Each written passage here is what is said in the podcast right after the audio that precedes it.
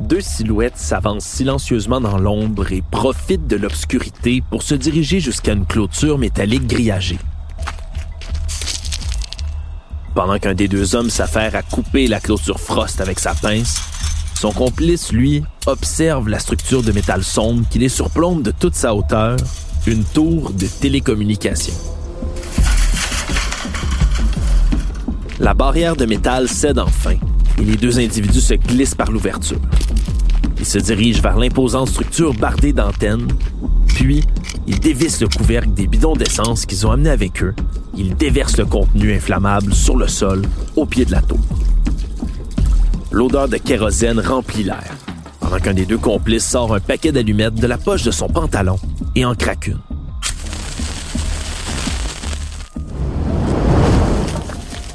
L'instant d'après, les flammes commencent à lécher la structure. Le duo prend la fuite. Ils s'arrêtent seulement un très court instant pour regarder leur œuvre. Grâce à eux, une région de moins va subir les rayonnements mutagènes des ondes 5G et des milliers de personnes vont être épargnées par le virus qu'elle provoque, la COVID-19.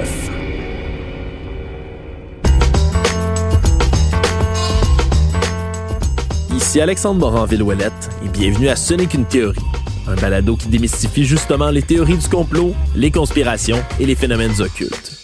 Des plus farfelus aux plus crédibles. Aujourd'hui, on va se pencher sur les théories complotistes entourant les ondes 5G, des inquiétudes légitimes concernant cette technologie-là, jusqu'à son implication supposée dans l'apparition et la propagation de la plus récente pandémie de COVID-19. Le scénario que je vous ai raconté en ouverture est basé sur des événements réels qui se sont passés au Québec et qui se sont répétés un peu partout dans le monde. Au printemps 2020, quatre tours de télécommunications avaient été incendiées et vandalisées à Laval et dans les Laurentides. Les méfaits se sont passés pendant la nuit et ça a causé des millions de dollars de dommages.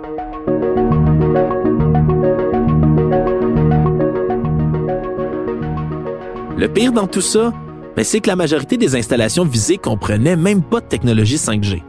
Suite à ça, il y a tout un protocole de surveillance de nuit qui s'était mis en place. Pour Tristan, qui était agent de sécurité ici, au Québec, à cette époque-là de la pandémie de COVID-19, c'était toute une surprise d'être appelé pour assurer une présence autour d'une tour de télécommunication. Ben ouais, en fait, c'est mon patron qui m'appelle, puis il me dit euh, Tristan, est-ce que tu disponible à soir? Puis il me décrit qu'il y a une tour 5G à Saturn qui avait reçu des menaces. En fait, il y avait d'autres tours qui avaient été attaquées par euh, des gens qui se méfiaient de la 5G, de ce que j'en ai compris. Et puis, euh, il y avait un mandat de protection sur une tour en particulier. Mais pourquoi des gens ont décidé de s'attaquer à des tours de télécommunications? Pourquoi cette haine soudaine de la 5G en pleine pandémie? Comme on va le constater, les inquiétudes liées à cette fréquence-là n'ont rien de nouveau. C'est plutôt qu'à ce moment-là, une théorie a émergé liant l'apparition de la COVID-19 au développement de cette technologie en Chine. La 5G, ou cinquième génération, ben c'est une norme de réseau de téléphonie mobile. C'est la technologie destinée à remplacer la téléphonie 4G en offrant un service qui est plus rapide avec moins d'interruptions. Mais il faut dire tout de suite que l'implantation de la technologie, ça a soulevé des inquiétudes sur l'effet sanitaire des ondes électromagnétiques et l'impact environnemental de la technologie. Et puis là, en plein cœur de la pandémie de COVID-19, au printemps 2020, la ville de Wuhan, en Chine, est le berceau de la pandémie. Et on commence à lire des rumeurs sur Internet comme quoi la ville était la première à disposer d'un réseau 5G. Et puis, on retrouve de plus en plus de publications sur le web qui font un lien entre les deux. Pourtant, à cette période-là, il y avait d'autres foyers d'éclosion, comme l'Iran ou le Japon, qui, eux, ben, avaient aucune couverture 5G. Et pourtant, les idées d'un lien entre les deux continuent de se répandre. L'une des premières mentions d'un lien entre la COVID-19 et la 5G serait apparue sur un site conspirationniste français, appelé Les Moutons Enragés, le 20 janvier 2020. La source vient de John Gregory, analyste senior chez NewsGuard, un outil qui surveille les fausses nouvelles en ligne. Puis, deux jours plus tard, un journal belge publie une interview d'un médecin local. Ce médecin-là lance une information infondée selon laquelle l'épidémie de coronavirus pourrait être liée au tour de téléphonie mobile 5G, installé près de Wuhan en 2019. L'article a été retiré en quelques heures à peine, mais le mal était déjà fait. Cette théorie commençait rapidement à se propager sur des pages Facebook anglophones et allait continuer de circuler rapidement dans le monde entier. Jonathan Jarry est communicateur scientifique à l'Organisation pour la science et à la société de l'Université McGill. Lui aussi été confronté à la propagation rapide de la désinformation liée à la COVID et à la 5G.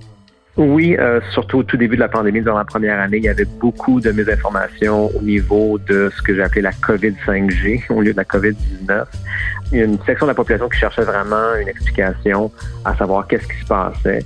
Et euh, c'est une des nombreuses théories qui ont émergé sur Internet euh, que tout ça, en fait, ne s'est pas causé par un virus, mais que la, la pandémie était causée par l'avènement de la technologie 5G.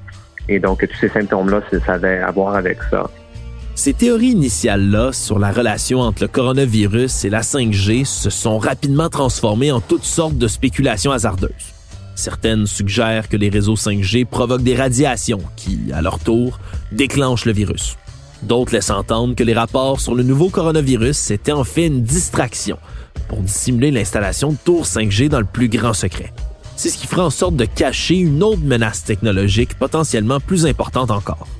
Quelques témoignages avancent même l'idée que la 5G et le COVID-19 font partie d'un effort plus large pour dépeupler la Terre, pendant que d'autres pensent que ça pourrait être lié au titan agricole américain Monsanto.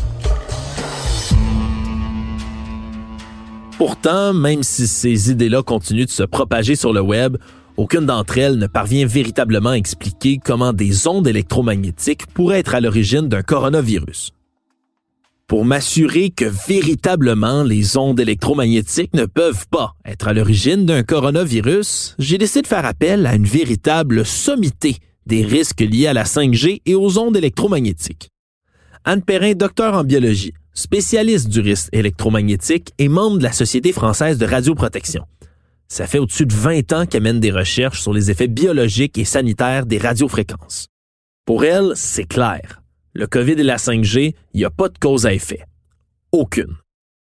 Déjà, bon, c'est impossible que la 5G euh, cause euh, une maladie virale, hein, ça c'est sûr. Par contre, euh, le fait que la coïncidence de la naissance de cette épidémie dans un lieu où la 5G était développée, alors que la 5G était encore un point d'interrogation pour beaucoup de personnes, a fait que ces deux messages se sont télescopés sans doute et on est passé d'une coïncidence à, des allégations de cause à effet en fait. Donc non, les ondes 5G ne peuvent pas provoquer des mutations chez les êtres vivants. Par contre, d'autres types d'ondes électromagnétiques, elles, le peuvent. Il y a donc une catégorie d'ondes qui peut provoquer des mutations chez l'humain et une catégorie qui n'est pas mutagène. C'est a en fait deux catégories bien différentes, les ondes ionisantes et les ondes non ionisantes. Alors la différence, euh, c'est que en fonction des fréquences, en fait, euh, les particules, euh, si vous voulez, qui sont liées aux ondes électromagnétiques, ont une énergie interne qui est croissante au plus on monte en fréquence. Et donc à partir des fréquences des UV, en fait, ensuite au-delà des UV, on trouve aussi tout ce qui est radioactivité. Un peu perdu? C'est normal. C'est un sujet très technique. Permettez-moi de vous simplifier tout ça. En gros, une onde électromagnétique est ionisante ou non dépendamment de sa fréquence. La fréquence correspond à la vitesse à laquelle les ondes montent et descendent. Plus la fréquence du rayonnement est élevée, plus le rayonnement a d'énergie. Eh bien, ces rayonnements ont une énergie euh, telle qu'ils sont capables d'induire un phénomène d'ionisation quand ils rencontrent des atomes. Ce qu'Anne Perrin explique, c'est que les ondes qui sont considérées comme ionisantes ont assez d'énergie pour affecter les molécules à l'intérieur du corps et même de les briser. Donc, phénomène d'ionisation euh, fait euh, éjecter des électrons en fait sur les couches superficielles de ces atomes et induisent notamment la création de radicaux libres, lesquels radicaux libres ont un potentiel en fait mutagène intrinsèque. Et donc, ces rayonnements ont des euh, propriétés, ont la capacité d'être mutagènes. C'est ça qui peut entraîner des mutations chez quelqu'un, voire même causer le cancer. Dans cette catégorie-là, on retrouve par exemple les rayons X, tout comme les rayonnements radioactifs et les rayons ultraviolets à haute énergie. De l'autre côté, les rayons non ionisants n'ont pas assez d'énergie pour venir causer des mutations. C'est le cas par exemple de la lumière visible, des rayons infrarouges ou même des micro-ondes utilisées pour réchauffer votre tourtière. Et c'est aussi dans cette catégorie-là qu'on retrouve les ondes liées aux télécommunications, comme le Wi-Fi, les ondes radio AM, FM, ainsi que, ben oui, la 5G. Le seul effet que peuvent avoir ces ondes-là, c'est de chauffer la matière vivante à grande exposition. C'est pour ça que la lumière du soleil vous réchauffe, ou encore que votre four micro-ondes peut décongeler un repas. Mais en dehors de ça, aucun autre effet néfaste des ondes cellulaires, radio ou Wi-Fi n'a été démontré à ce jour. Il y a de nombreux tests qui sont effectués pour s'assurer qu'il n'y ait pas d'effet néfaste dans les objets qu'on peut utiliser. Ça permet ensuite de pouvoir implanter des normes. Clémence Lamarche, qui est chef de l'équipe des tests pour le magazine Protégez-vous, a déjà effectué ce genre de tests. Elle est bien au courant des normes en place autour des rayonnements. Il faut comprendre les, les ondes électromagnétiques sont définies par leur fréquence. Donc, euh, il y, a des fréquences qui sont clairement plus dangereuses ou plus problématiques que les autres. Quand on parle de la 5G, on est dans ce qu'on appelle les ondes non ionisantes. Donc, on n'est pas, c'est pas des rayons gamma, c'est pas des rayons X. On est vraiment dans des plages qui sont moins problématiques. Donc, les normes, il y a comme un maximum qui est défini en fonction des fréquences. Et puis, ce qu'on trouve au Canada, ça ressemble beaucoup finalement à ce qu'on retrouve ailleurs dans le monde, que ce soit aux États-Unis, en Australie, dans plusieurs pays européens. Ensuite, l'espèce de processus pour définir ces normes-là, c'est pas quelque chose qui est fait sur un coin de table. Donc, on a quand même des comités d'experts qui évaluent des études qui sont faites euh, sur des animaux, sur des cellules. Il y a des modèles numériques. Puis ensuite, eux, ils fixent des limites, ils appliquent un coefficient de sécurité, puis ensuite, ils définissent les normes. Si la communauté scientifique est capable d'invalider les dangers liés à la 5G, comment ça se fait que les mythes complotistes soient encore, eux, aussi tenaces?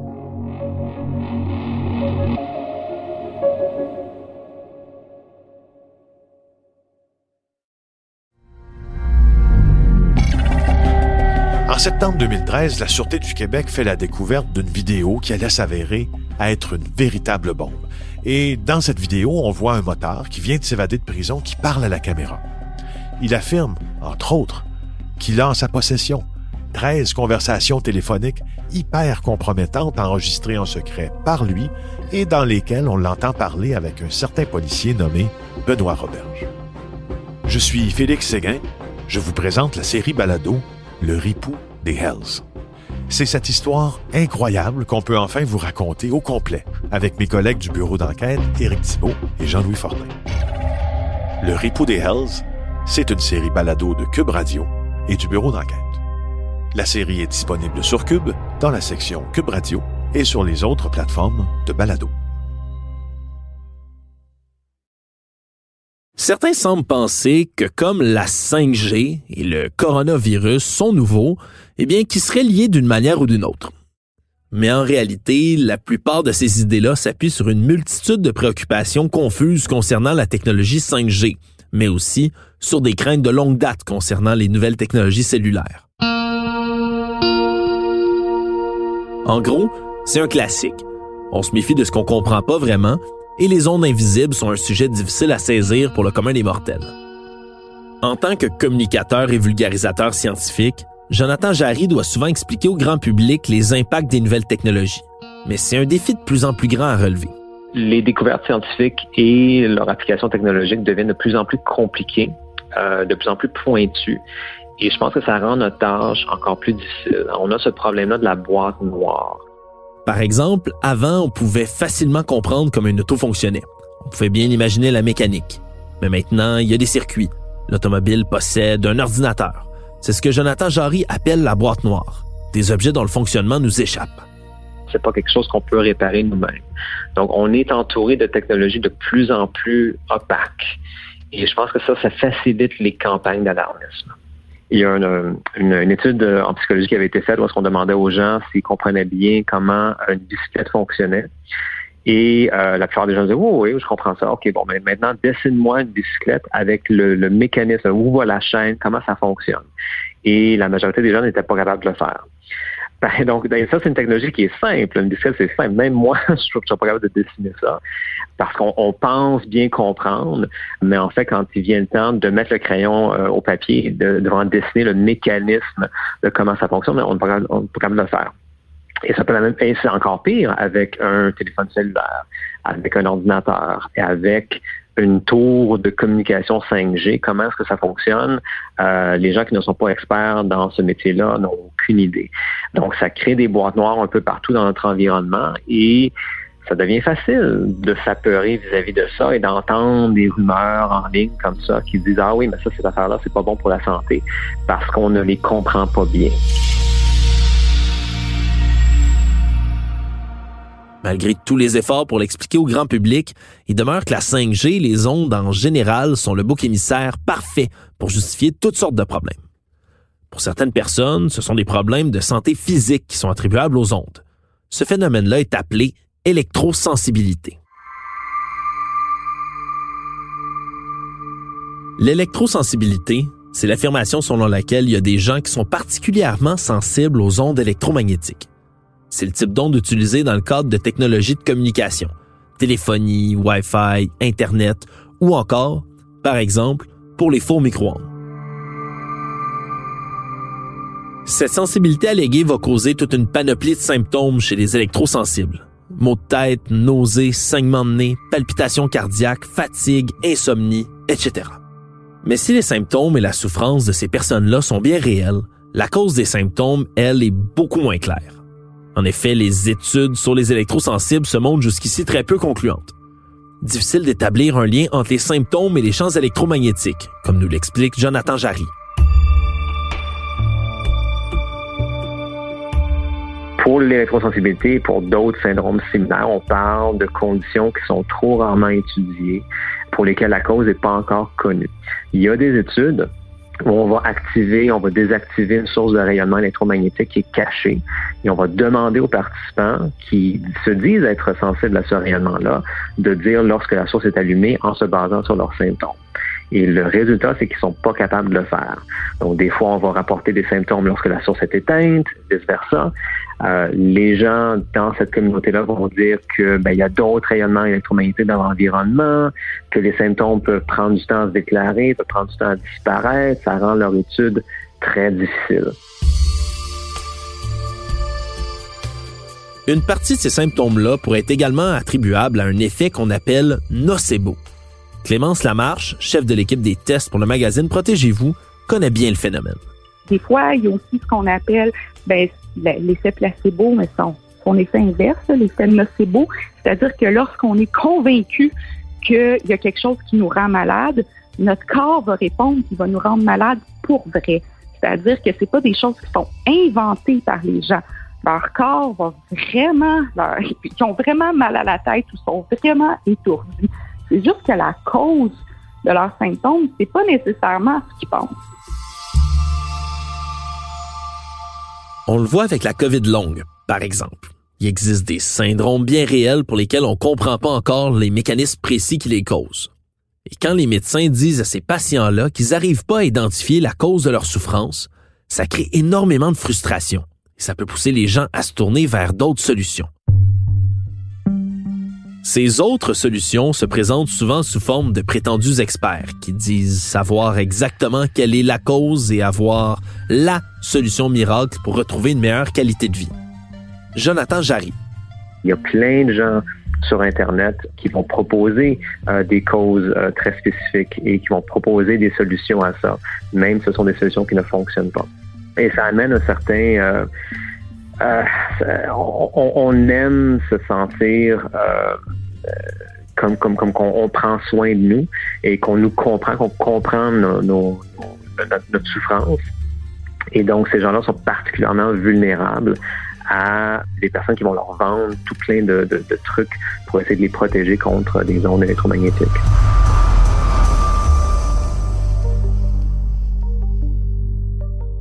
On retrouve sur le marché une foule de dispositifs de protection, comme par exemple des vêtements protecteurs anti-ondes. Il y a des charlatans qui font fortune à vendre des t-shirts, des caleçons ou des couvre-chefs qui protégeraient contre les signaux provenant des tours de téléphonie cellulaire et du Wi-Fi. C'est donc important de se rappeler que les théories du complot autour des ondes de télécommunication de la 5G sont très attirantes pour certains individus véreux. Elles peuvent leur permettre de faire beaucoup d'argent avec la peur des gens. Quoi qu'il en soit, la 5G, en plus d'alimenter les craintes sur la santé, demeure encore le refuge de théories qui peuvent exploiter la vulnérabilité de certaines personnes. N'ayez crainte, votre prochain téléphone muni de technologie 5G ne vous causera aucun mal et probablement aucun mot de tête. Vous pourrez simplement écouter encore plus de petites vidéos de chats. Pour notre part, il est facile de retrouver les sources de nos informations, justement pour en vérifier la crédibilité. Parmi les nombreuses sources consultées pour traiter du sujet d'aujourd'hui, celle-ci pourrait particulièrement vous intéresser. L'article de fond du journal The Atlantic sur l'émergence de la panique autour de la 5G et de la COVID. L'organisme NewsGuard pour ses vérifications autour de l'émergence de certains complots. Le dossier du site d'enquête Vox sur les débuts de la panique autour de la 5G. Les tests du magazine Protégez-vous. Les études de la Société française de radioprotection. Un énorme merci à Philippe Séguin au montage et Anne-Sophie Carpentier à la réalisation. Ici Alexandre Moranville-Ouellette, merci d'avoir été des nôtres et n'oubliez pas, quand il vous manque des faits ou vous n'êtes pas certain d'une idée, dites-vous que ce n'est qu'une théorie.